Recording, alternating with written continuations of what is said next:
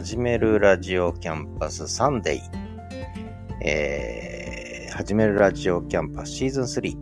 今日が12回目の配信となります。えー、9月の24日日曜日の朝の配信となります。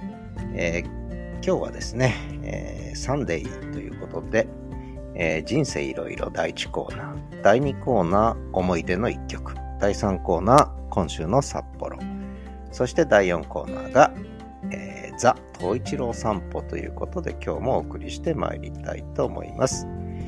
えー、最後まで、えー、お聴きいただければと思います。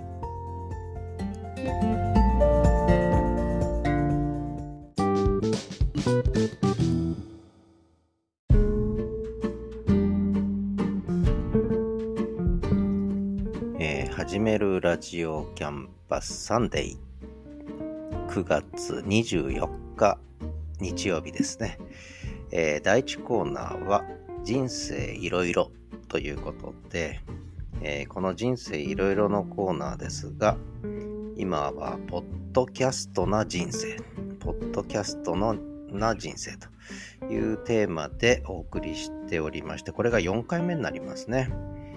えー、シーズン3の6回目のエピソードではインターネットラジオの時代の話をね、しました。2006、7、8年、えー、インターネットラジオやってたんですね、私ね。その頃の話をさせていただいて、それから、えー、先々週はコミュニティ FM。これは2017年から2023年、今年の5月までえー、やらせていただいてたコミュニティ FM のラジオパーソナリティ時代の話をさせていただいて、で、先週前回は、えー、インターネットラジオをやるちょっと前の音声チャットですね。えー、ボイスチャットですね。ボイスチャットの時代の話を少しさせていただいたわけです。えー、結局振り返ると文字チャットをやっていてで音声チャットが始まってそこからまあマイクに向かってねパソコンを目の前にしてマイクに向かって喋るという不思議な不思議な生活が始まってでその流れの中でインターネットラジオをどっぷりと2年半ぐらい、えー、インターネットラジオ付けになってって毎日のようにパソコンとマイクに向かって話してたというね、えー、時代がありでその後ちょっといろいろと仕事が忙しくなっちゃったので空白があってで、えー、札幌に来て、まあ、たまたまコミュニティ FM のラジオパーソナリティを、えー、どうですかって言われてやらせていただいて月1回ねコミュニティ FM でお話をしたというのがまあ、2017年から2023年。で、それをなんでやめたかって話は先々先週にしてるんですけども、あ、違う、先々週にしてるんですけれども、この番組の中でね。まあ、ポッドキャストというよりもインターネットラジオって当時言ってましたけど、インターネットラジオ展開をしたいんだと。えー、まあ、要するにコミュニティ FM じゃなくて、まあ、インターネットラジオの方ですね。まあ、当時考えてたのは、当時ってこれ2ヶ月前の話ですけど、あ、3ヶ月前の話、4ヶ月前か、5月頃の話ですけど、そうそうそう、5月5日から始めたんだ。5月5日から始めた時は、えー、Twitter スペースを使って、その音源をスタンド FM で、えー、流すと。で、それも、それをポッドキャスト配信もすると。いう形にしてたんですよね。えー、あ、ポッドキャスト配信はまだしてなかったね。で、ポッドキャストを始めたのが今年の7月からという形になるわけですね。えー、で、8月からはリスンのホスティングサービスが始まって完全にポッドキャストな人生になったいうことで、これで、えー、私が、まあ一応、ちゃんと、ちゃんとって変な言い方ですけど、いわゆるこう、独立型の音声サービスじゃなくてね、えー、ちゃんとこう Apple Podcast とか Amazon Music とか、えー、Google Podcast とか Spotify とかにちゃんと全部こう、いわゆる配信サービスに、ポッドキャストとして配信するというのを本格的に始めたのが7月4日だったかなからということになるので、まあ、そこから80日が経ちました。えー、正確には82日が経ったんですかね。まだだから、本当に短い時間しかやっていないということなんですが、えー、にわかポッドキャスターなんですが、もう人生の半分以上がポッドキャストになっちゃったと。えー、もっとかな？この間は8割って言ったんですけどね。でも音声配信の沼にはまっているというのが今の状態なんですが、これはやっぱりね、えー、まあ理由もあれば必然性もあるし、まあこれからおそらくもう徐々に始まってますけど、これからもう音声配信の時代がもう始まったと。Twitter、Facebook の文字による SNS の時代はだいぶ下火になってきてますが、さらにえー、それは下火になり、しかも映像配信よりもからも音声配信にこう流れてくるということで、やっぱりこれから音声配信メインの時代になっていくだろうなって思うんですよね。で、その理由はね、あちこちで実はもうすでに喋ってるんですけど、うーん、やっぱり文字情報より音声情報の方がやっぱり豊かなんですよね。えー、あの、やっぱり書かれた文字っていうのは音がないし、声色もないし、と声のトーンもわかんない。だから、だけど喋ってる言葉聞くと大体どんな人か、どんな人生を送ってきたかとか、どんな性格かとか、ある程度推測できるじゃないですか。当たってるかどうかは別としてね。でもそういうのを感じるわけですよね。まあ言ってみればキャラクターとかパーソナリティ、えー、がわかるわけですよね。それこそラジオパーソナリティとパーソナリティがわかるから。で、それ全部ね、あの、例えば文字の SNS、全部 AI が音声で読み上げたと。言ったら味気ないわけですよね。だけど文字情報ってのは結局そういうことですよね。あの誰も読み上げてくれないわけですから。だけどやっぱり個性を持ったキャラクターを持った、えー、人物が実際に生きてる人間がいてその人が肉声で語るというのは単なる言葉の情報だけではない非常に豊かな情報が伝わるっていうねことだと思うんですよね。だから言葉の周りにいろんな情報が、えー、付属してついてくる。でじゃあなんで映像じゃなくて映像の方がいいじゃないかと。映像で喋ったらいいじゃないか。まあもちろんそれはそうなんですがやっぱり映像がないことで言葉に集中できる。わけですよね。映像がないことで言葉に集中できる。で、やっぱり言葉っていうのは大事だと思ってて、映像だとちょっとごまかされちゃうところあって、もちろん言葉でもごまかされちゃう場合はあるんですけれども、やっぱりこう視覚情報じゃなくて耳、聴覚の情報に頼って、えー、言葉を受け取るという。言葉、結局はだけど、ね、そのいろんな人格とかキャラクターの情報がついてくるとはいえ、やっぱり結局言葉を聞き取るしかないわけですよね。言葉を。言葉を聞き取るしかないわけで。だから言葉に集中できるっていうのはとても大事なことかなと思ってるんですよね。なので、まあ、ポッドキャスト、音声による情報発信っていうのにすごく今魅力を感じてる。で、これじゃあなんでライブじゃダメなのかっていう話もあるんですが、そのライブとオンデマンドの違いについても結構あっちこっちでだいぶ語ってきたので、えー、もう今更語ることもないんですが、まあ、あの、これはやっぱりライブじゃなくてオンデマンドだっていうことにすごく意味があるんですよね。えー、私はライブ文化とオンデマンド文化って呼んでるんですけど、だからライブじゃなくてオンデマンドの音声配信にこだわったこだわるからポッドキャスターな人生というのが必然的に今たどり着いた場所ということでこれは多分ずっと続きますね。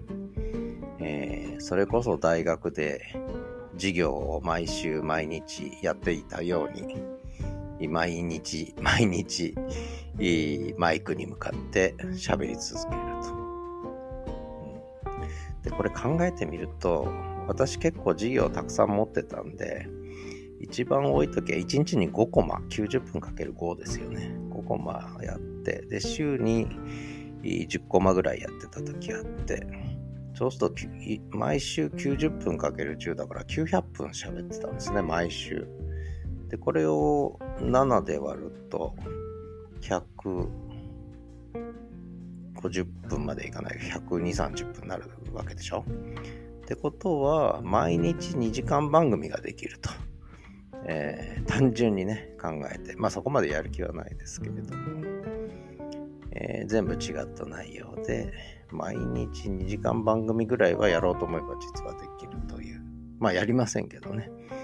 えー、今せいぜいやってるのは毎日、1日換算で言うと30分ぐらいですかね。毎日30分分ぐらいは喋ってますね、それでもね。結局なんだかんだね。まあそんな形で、えー、ポッドキャスト配信を、しているということで、ポッドキャストな人生、まだ始まって80日。あと何日続くんだろうと。えー、自分でも思ってますけれども、おそらく続くんでしょうね、これは。死ぬまでとは言わないけど、えー、続くと思います。えー、続くと思います。ということで、まだまだ続くポッドキャストな人生ということで、えー、まあ人生いろいろ、ポッドキャストな人生はこれぐらいかな。えー、来週からどうしようかな。え、そんな感じですけれども、え、第1コーナーここまで、え、次は第2コーナーです。曲をお送りします。で、Spotify で聞かれてない方は第3コーナーにワープします。えー、思い出の1曲はこの曲です。どうぞ。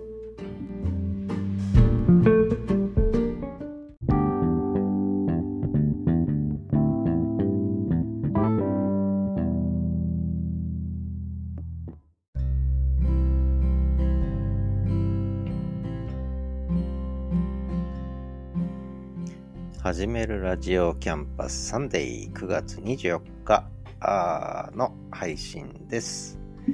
えー、第2コーナー思い出の1曲はクイーンのレディオガガを聴いていただきました。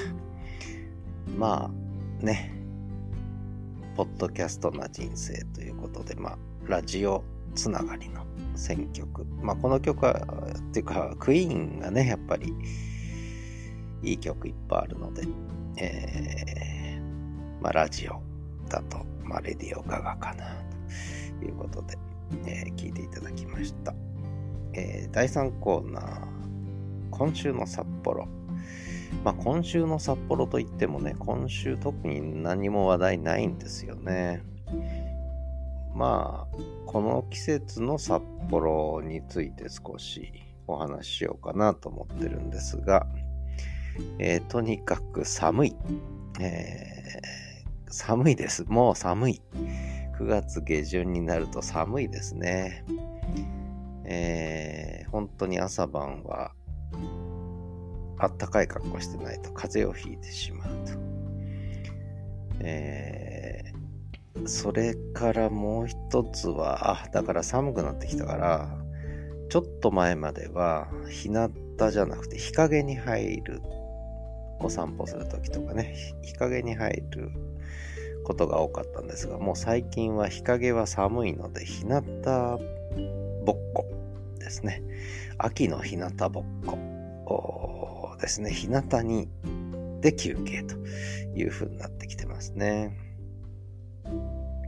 あとは、とにかく日が短くなるというのが、この時期の特徴ですね。もう日に日に、日に日に日が短くなってのがこの時期ですね。まあよく秋の日は鶴瓶落としなんて言うんですが、えー、鶴瓶落としどころじゃないですね。本当に一日一日、えー、朝が遅くなり、暗くなるのが早くなり、まあ、要するに昼間が短くなるわけですね。夜が早くなって夜が長くなっていく。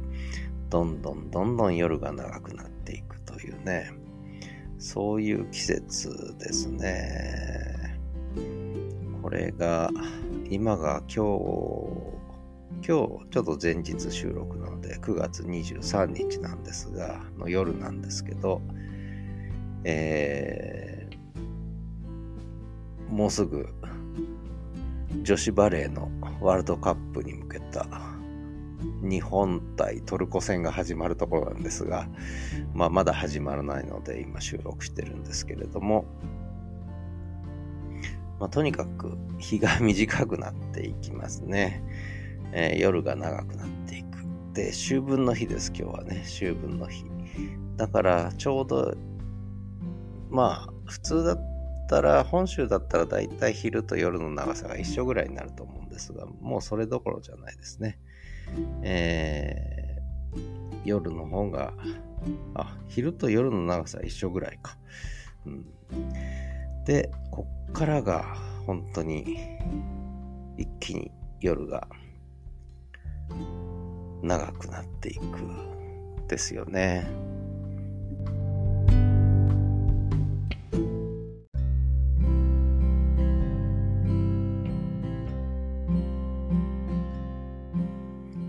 まあそれでですね、どれぐらい長くなるか、どれぐらい短くなるかって表を作ってみたんですね、昔ね。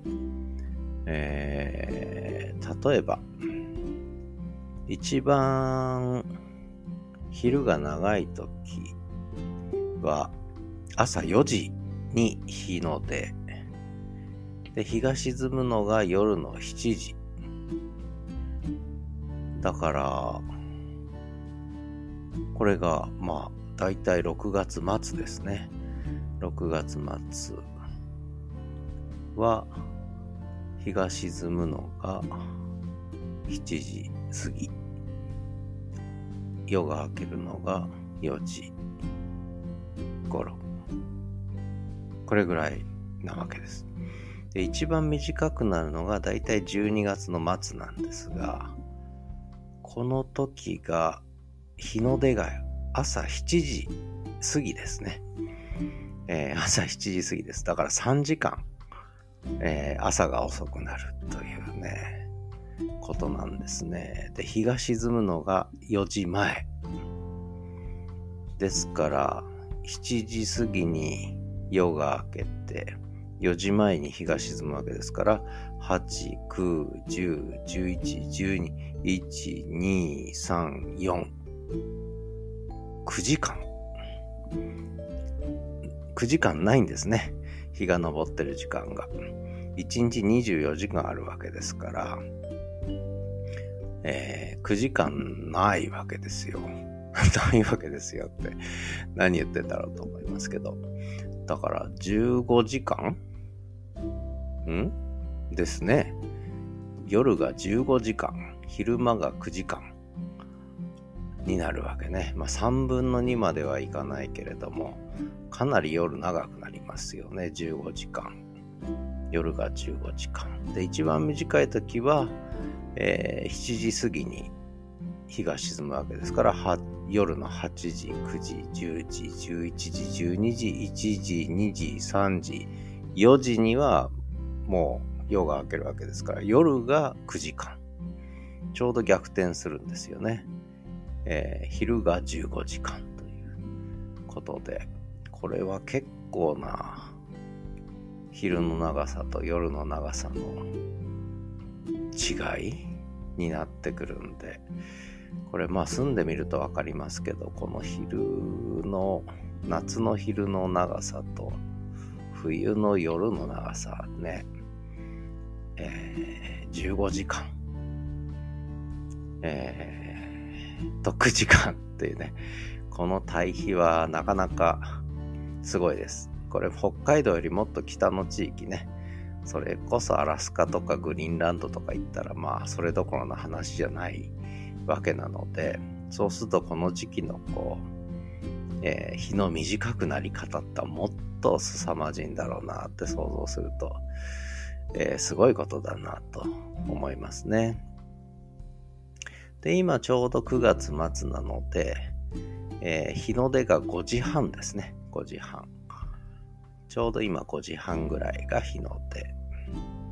で日が沈むのがもう5時前ですね。えー、4時40分ぐらいには日が沈んじゃう感じですね。だからこう日日が沈むのが早くなるんですね。この時期ね。まあそんな感じで、とにかく夜が来るのが早い。で、朝はまあ、それでもね、えー、5時半ですから、まあ、比較的早く、まあ、日は昇るんだけどね、こっから朝がどんどんどんどん遅くなっていく。まあ、そんな感じね。まあ、どこまで伝わるかわかりませんが、結構この、えー、それこそ、まあ私、名古屋に7年前まで住んでましたけど、その頃は、そんなにね、やっぱり、夏と冬でそんなにこう、昼と夜が長さが劇的に違うっていう感覚はやっぱりなかったですよね。それほどね。もちろん多少はあるんですけども、えー、やっぱりちょっと半端ないですね。その短くなり方はね。これは、まあ、北海道住んでみてやっぱ一番感じるのは夜と昼の長さのこの格差と、それからもう一個やっぱり冬の長さですね。冬が長い。とにかく長いです。冬は。まあこれもまた雪の季節になるとこの話結構しちゃうかもしれないんですが、まあ早い時はやっぱり10月に初雪、まあ遅くとも11月に積雪、で、寝雪になるのは、まあ、12月半ばか後半ぐらいからですけどね。だから、まあ、11月末ぐらいからだ、やっぱり雪の季節だなという感じになってきて、まあ、それでもまだ日差しがあって雪も溶けてっていう。で、12月半ば前後ですね、から、あの、もう雪景色ですね、ずっとね。で、それがね、遅い時はゴールデンウィークですね、寝雪が解けるのが。えー、だから、12、1、2、3、4と。で、最初、北海道、札幌に引っ越してきた時7年前、えー、喜んでたわけです。雪かきもね。喜んで雪かきやってたわけですよね、せっせせっせと。えー、雪かきよりも、雪かきは散歩やランニング、走るのよりもね、よっぽどカロリー消費するというのをどっかで読んで、もうこれは雪かきでダイエットができるぞと、雪かきダイエットだなんつって、えー、喜んで雪かきやってたんですが、それは12月、1月、2月までですね。もう3月、4月になると嫌になってくるわけ、雪かきが。まだ降るか、ね。えー、4月でも50センチぐらい一晩で降る日なんてあったりしてね、もううんざりしてくるわけね。3月末ぐらいになるとさすがにうんざりしてきます。というのも、本州に住んでるとね、3月って言ったらもう春じゃないですか。えー、桜も咲くぞって言ってる時期にまだ雪が降ってね、雪が残っていると。で、4月の入学式とかは雪景色の中の入学式。えー、なわけですよね。で、遅い時はゴールデンウィーク直前ぐらいですよね。で、桜が咲くのが大体ゴールデンウィーク。4月じゃないんですよね。えー、桜といえば4月だろう、入学式だろうと思ってた私の 人生経験からすると、4月は雪で桜もないと。でも入学式。で、ようやく5月に花見。ですね。で、5月の花見と合わせて、まあ、北海道、札幌の風物詩といえばジンギスカンですね。えー、もちろん冬もジンギスカンやるんですけれども、花見の時はジンギスカンなんですね。えー、花見、ジンギスカンをしながら屋外でね、桜の下で。みんなあんまり桜見てないね。桜見ずにジンギスカン食べてるという、えー、そういう光景。で、これが丸山公園とかもそうだし、桜のね、咲くところで、まあバーベキューしていいところではもうジンギスカン。一面ジンギスカンですね。で、それだけじゃなくて、みんな庭先で庭先でジンギスカンやるんですよ。ご近所さんで大体もう庭先でジンギスカンやってますね、この時期はね。花見の時期。え、これはやっぱり札幌独特じゃないですかね。そうすると、ああ、ようやく冬が終わったなと。ジンギスカンが始まるとね、春が来たなっていう感じがするという。まあそんなところですね、北海道っていうのはね。えー、ジンギスカン美味しいですよ。あのー、ジンギスカン。え、生ラム肉は本当に癖がなくて美味しいですし、えー、まあ、冷凍のマトンとかもね、えー、結構美味しいですけど、やっぱり生ラムが美味しいですね、ジンギスカンはね。私、うちにジンギスカンセット2つあるんですよね。七輪のジンギスカン。でジンギスカンの穴開きと穴なしがあるんですよね。ジンギスカン鍋。え、鉄板ですけど、こう、上の山のように盛り上がったね。で、えー、バルコニーで、えー、炭を起こして、で、七輪に炭をくべて、で、その上にジンギスカン鍋を乗っけて、しっかり温まったところで、えー、ちょっと油を塗ってね、牛皮でもいいんですけど牛脂でもいいんですけど、牛の油でもいいんですけど、それを塗って、で、ジンギスカンをすると。で、この時期、玉ねぎも美味しいんですけど、キャベツも美味しいんですけど、えー、あと餃子ニンニクとかが出てくるんですよね。これがまた美味しい。あとは、もうちょっと経つとアスパラも出てくるんですよね。もうちょっと、季節はもうちょっと6月ぐらいになってくるんですけど。で、これアスパラも合うんですよね、ジンギスカンにね。えー、どうですか？バルコニージンギスカン。えー、美味しいですよ。北海道札幌に来ればもう安く、美味しくジンギスカンが食べれる。ね。ということで、えー、今週の札幌でした。次は第4コーナー、ザ・東一郎のコーナーです。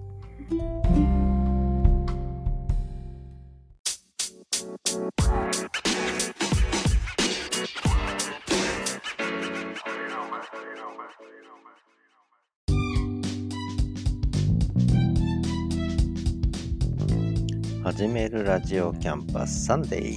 第4コーナーザ・トイチロー散歩です、えー、今日のザ・トイチロー散歩は最初に、えー、トイチローくんがおばあちゃんと喋ってる音源が取れましたので、えー、それをちょっと流そうと思います。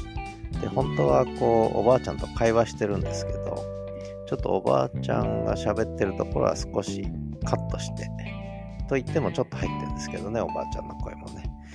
えー、一郎くんが4回ぐらいこう、おばあちゃんに応答して喋ってるのを続けていくので、まあ1回でそれをずっと、えー、ね、声出してるようにも聞こえるんですが、実はこれは結構1分間ぐらいの間で、4回にわたってこう会話をしているところの東一郎くん部分をピックアップした音源を最初に聞いていただいてこんな風に 喋ってんだよということと、えー、それからその後にこれは9月22日金曜日ですね。金曜日の朝散歩の時の音源、えー、まあ川の音とか、まあ、車の音も入ってるんですけどで、話してる内容はちょっと今週の札幌第3コーナーで喋った内容ともちょっとかぶるんですけど、まあ、せっかく収録したので、これを続けてまずお聞きく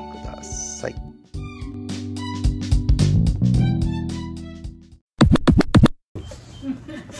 うんうんうんうん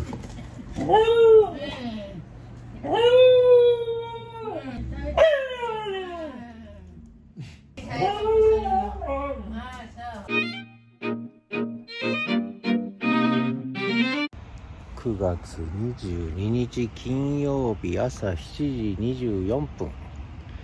東一郎くんはお散歩から帰ろうとしません、えー、やっぱり季節がいいのでね過ごしやすいんだと思います、えー、日陰よりも日向の方が気持ちがいいと。日陰は寒いですねもう、えー、日向の方が気持ちがいいということで。東一郎くんは夏の間はずっと日陰に入ってたんですけど、えー、最近は日向に座るようになりましたね。日向ぼっこの季節ですね、えー、9月も下旬ということですっかり秋も深まってきました。えー、あっという間にあと1週間で9月終わっちゃいますね。で、えー、今日は金曜日なんですが土曜日曜でシルバーウィークもおしまいと。明日は秋分の日ということでえー、北海道の場合はもう本当に日が短くなりましたね。一気にね、えー、もう夕方5時になると暗い。朝は5時まで暗い、えー、これが朝7時ぐらいまで暗くなるんですよね。冬になるとね。夜はもう4時ぐらいになると暗くなっちゃうっていう。まあそんな季節に入ってきました。最近のご近所さんとの話題は雪はいつ降るかねってね。雪はいつ降るかねって。もう雪の話題が出ている北海道です。東一郎くんは河川敷ではなくて今日は川の土手の上に座って下を眺めて誰か来ないかなと探してます。そんなことで。ではまた。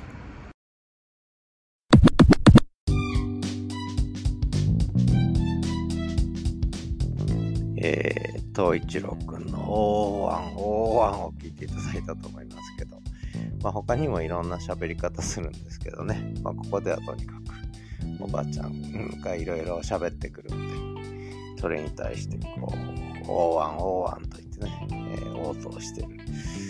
えー、これ 4, 4つの音源から成り立ってたんですけどね、まあ、そんな感じです。またちょっと、えー、ね、今度はまた他にもおじさんとの会話とかいろいろあるんですけども、それはうまく収録できてないので、これからちょっといろんな場面でね、え、収録したいと思います。結構いろんな声出すんですけどね。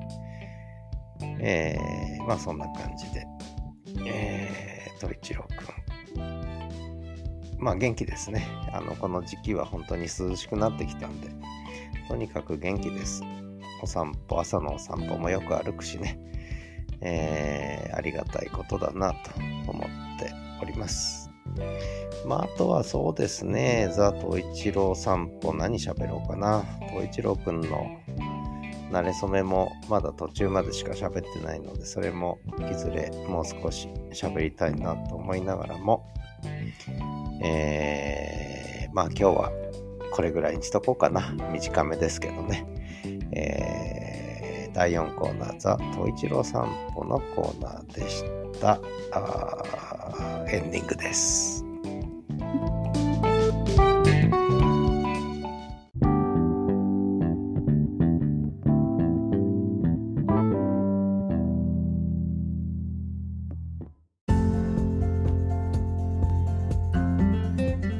始めるラジオキャンパスサンデー。